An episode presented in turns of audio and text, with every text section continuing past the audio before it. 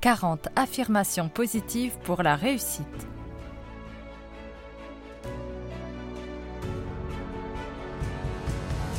Salam, bonjour et bienvenue dans ce nouveau podcast. Nous sommes ce que nous répétons sans cesse, disait Aristote.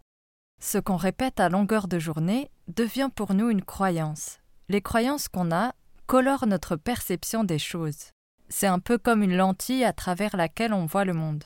Ces perceptions nous font ensuite ressentir un certain type d'émotion qui conduit à un certain type d'action de notre part. Et on sait qu'une action mène à un résultat.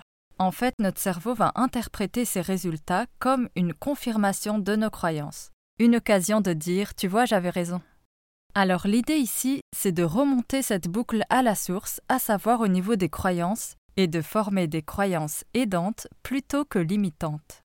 Quand on répète toujours les mêmes phrases, notre cerveau finit par comprendre que c'est un programme à exécuter automatiquement, et donc il va les archiver dans le subconscient, là où sont stockées nos habitudes.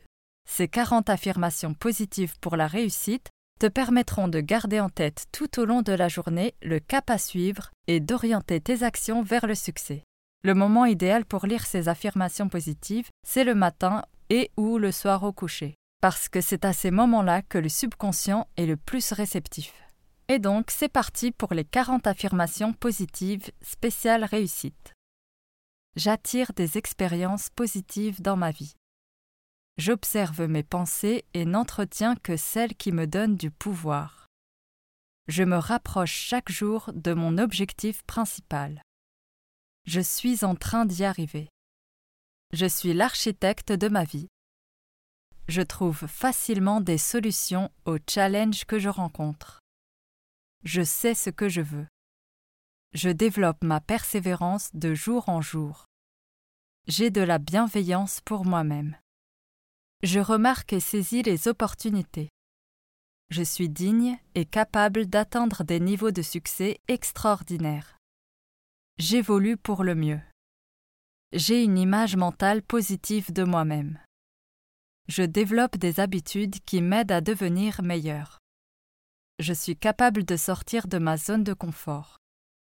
Je crois en mes compétences et en mes capacités. J'entretiens un dialogue intérieur positif. Je m'améliore constamment. Je suis maître de mes émotions. J'ai un plan d'action pour réaliser mes rêves. Je choisis le bonheur, le succès et l'abondance dans ma vie. Je suis heureuse et reconnaissante pour tous les bienfaits dont je dispose. Je me fixe des objectifs clairs et atteignables. Je suis pleinement engagée à réussir dans ma vie. Je fais des choix sensés.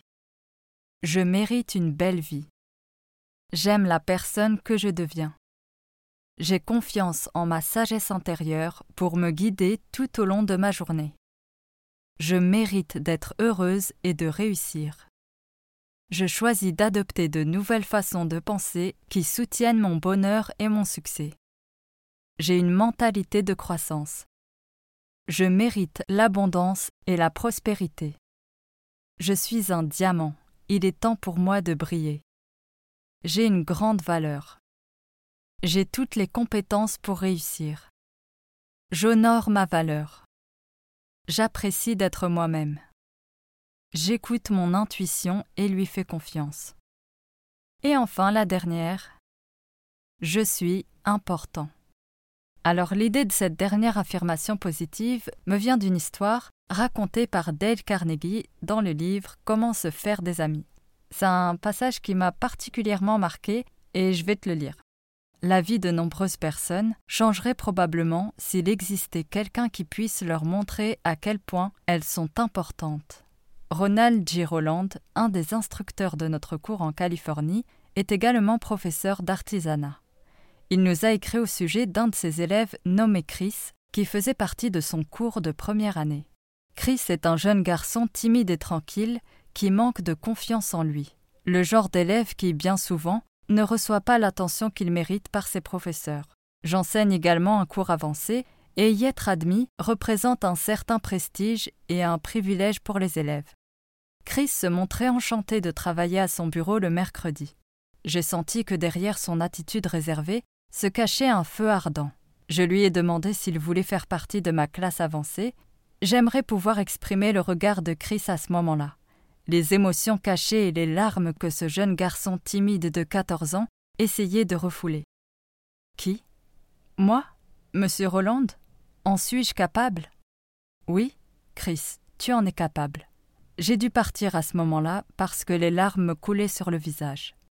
Lorsque Chris sortit de la classe ce jour-là, on aurait dit qu'il avait grandi de dix centimètres.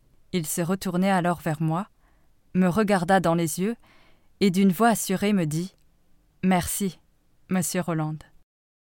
Chris m'a enseigné une leçon que je n'oublierai jamais notre propre désir de nous sentir importants.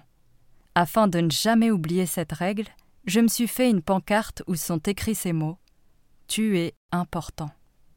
Cette pancarte est accrochée en avant de ma classe afin que tous les élèves puissent la lire, et afin que je me rappelle également que chaque élève que je croise est tout aussi important. Voilà, c'est la fin du passage. Voilà pourquoi j'ai intégré Je suis important dans les affirmations positives, parce que finalement, se sentir important, c'est prendre confiance en ses capacités à réussir. Retrouve toutes les ressources de ce podcast sur le blog boulevard-du-succès.fr. À bientôt pour un prochain podcast.